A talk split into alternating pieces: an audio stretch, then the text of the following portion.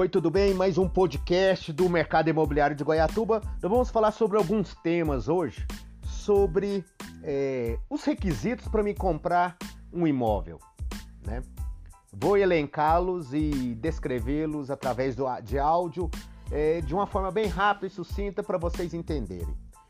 O primeiro passo para quando eu quero comprar um imóvel, é claro, a gente vai fazer o ideal é ter um conhecimento pleno de tudo. Isso eu sempre estou reiterando em todos os podcasts, em todo o material que tem ali na, na, na Machado Corretora, junto ao Instagram, Facebook. A gente sempre é, reitera que o conhecimento é a arma certeira para se comprar um imóvel. É você conhecer todos os aspectos.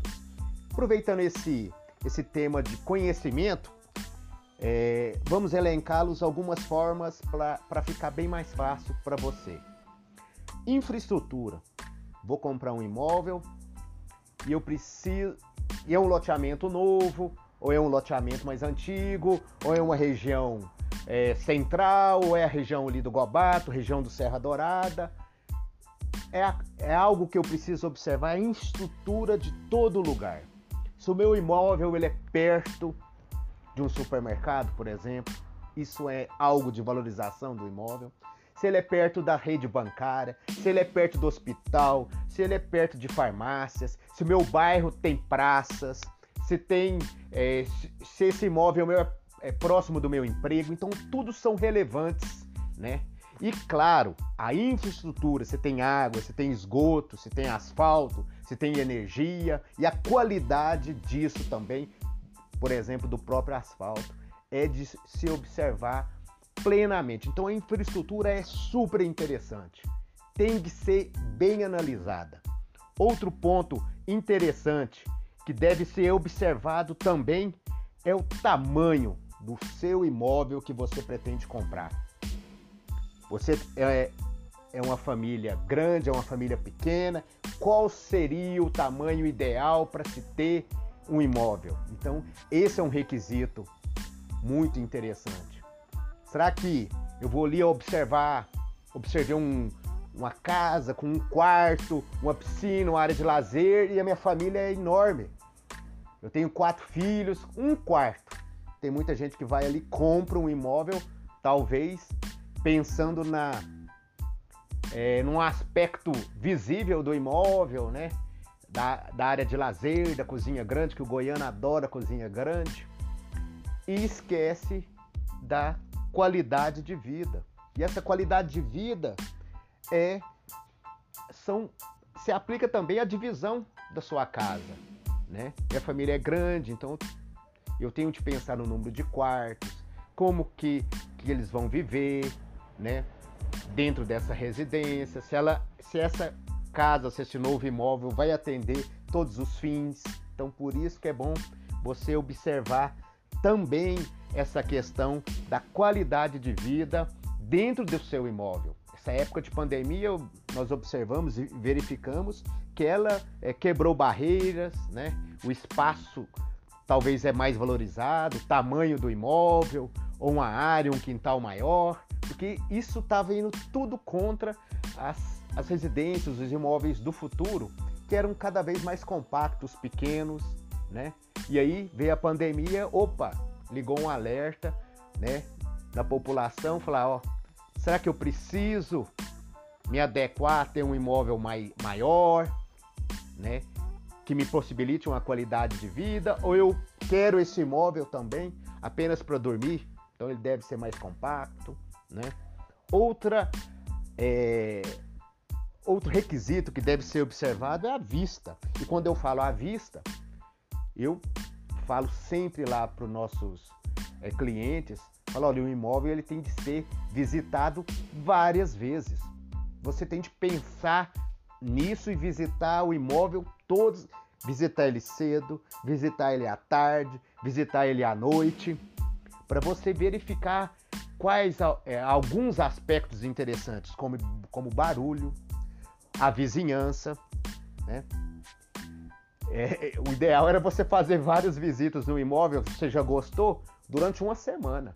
Eu não importo quando tem um imóvel e a pessoa queira visitar várias vezes, até fala, olha, visite, visite final de semana, visitem, visite à noite, visite de dia, para você ter uma noção melhor da o, do outro quesito que é a vizinhança, né? E se essa vizinhança faz muito barulho, né? E que tipo de padrão construtivo também tem na sua vizinhança. Isso interfere também no valor do imóvel e, no, e, na hora que você um dia for vender esse imóvel, que a gente. Esse é um detalhe interessante que muita gente não analisa que casa é feita para um dia ser vendida. Um dia ela vai ser vendida. Então é interessante você observar isso e que ela tenha aspectos quando você compra que te agrade, mas que te possibilite no futuro, com base em que eu já falei, que você venda e consiga uma valorização.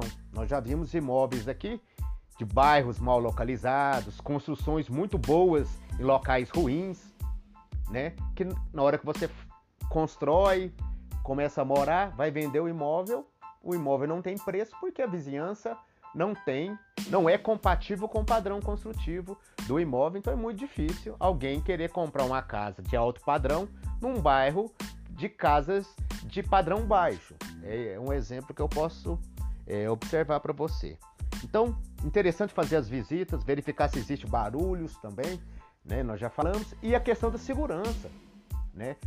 Por exemplo, fazer um estudo lá no, na Machada a gente tem estudos de como é a segurança, qual bairro é mais seguro, né? Quais são os melhores locais, onde tem algum problema. Cidade nossa é muito segura. Eu já adianto isso, mas é bom verificar se existe pequenos furtos naquela região, como é aquela região, como que estão a vizinhança, né?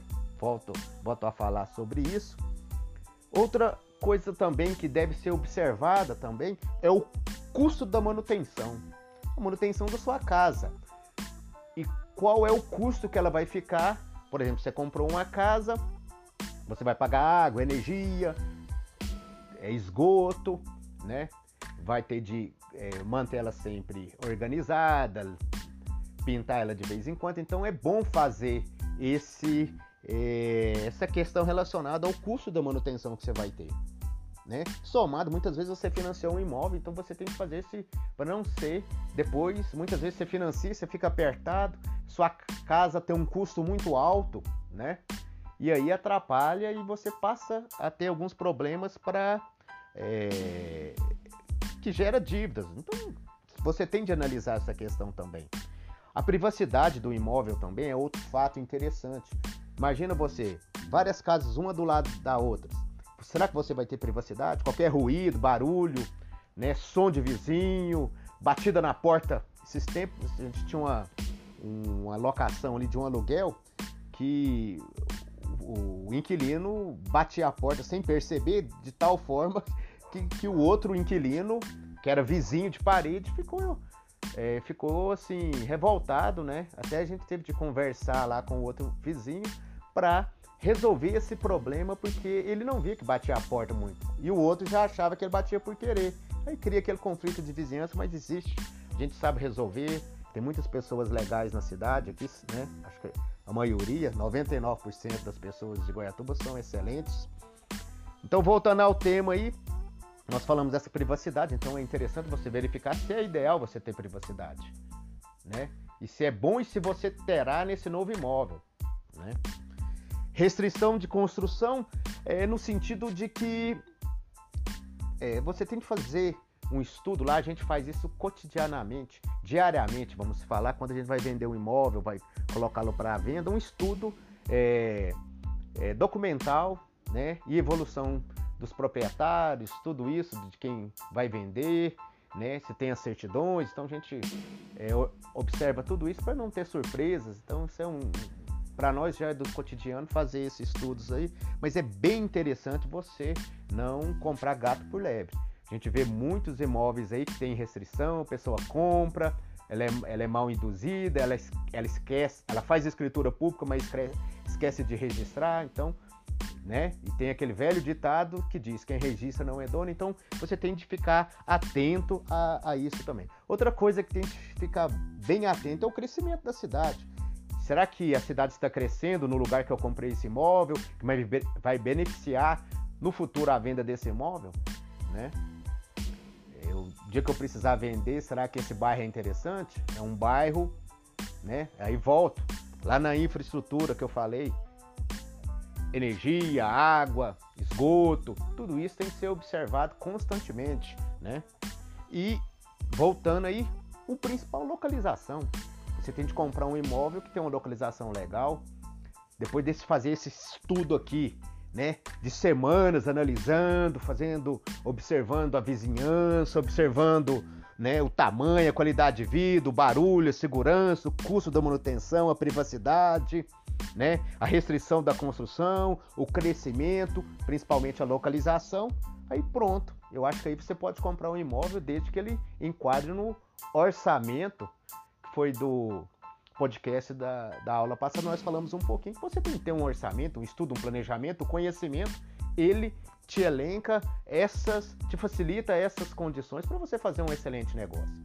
Nós estamos ali na Machado para te ajudar você a fazer um excelente negócio, né, jurídico e ter alta lucratividade. Um abraço, com um pouco extenso, é porque os requisitos são, eu tentei é, falar um pouco de forma mais rápida, mas eu acho que ficou legal. Essa é a nossa dica. Até mais e um abraço.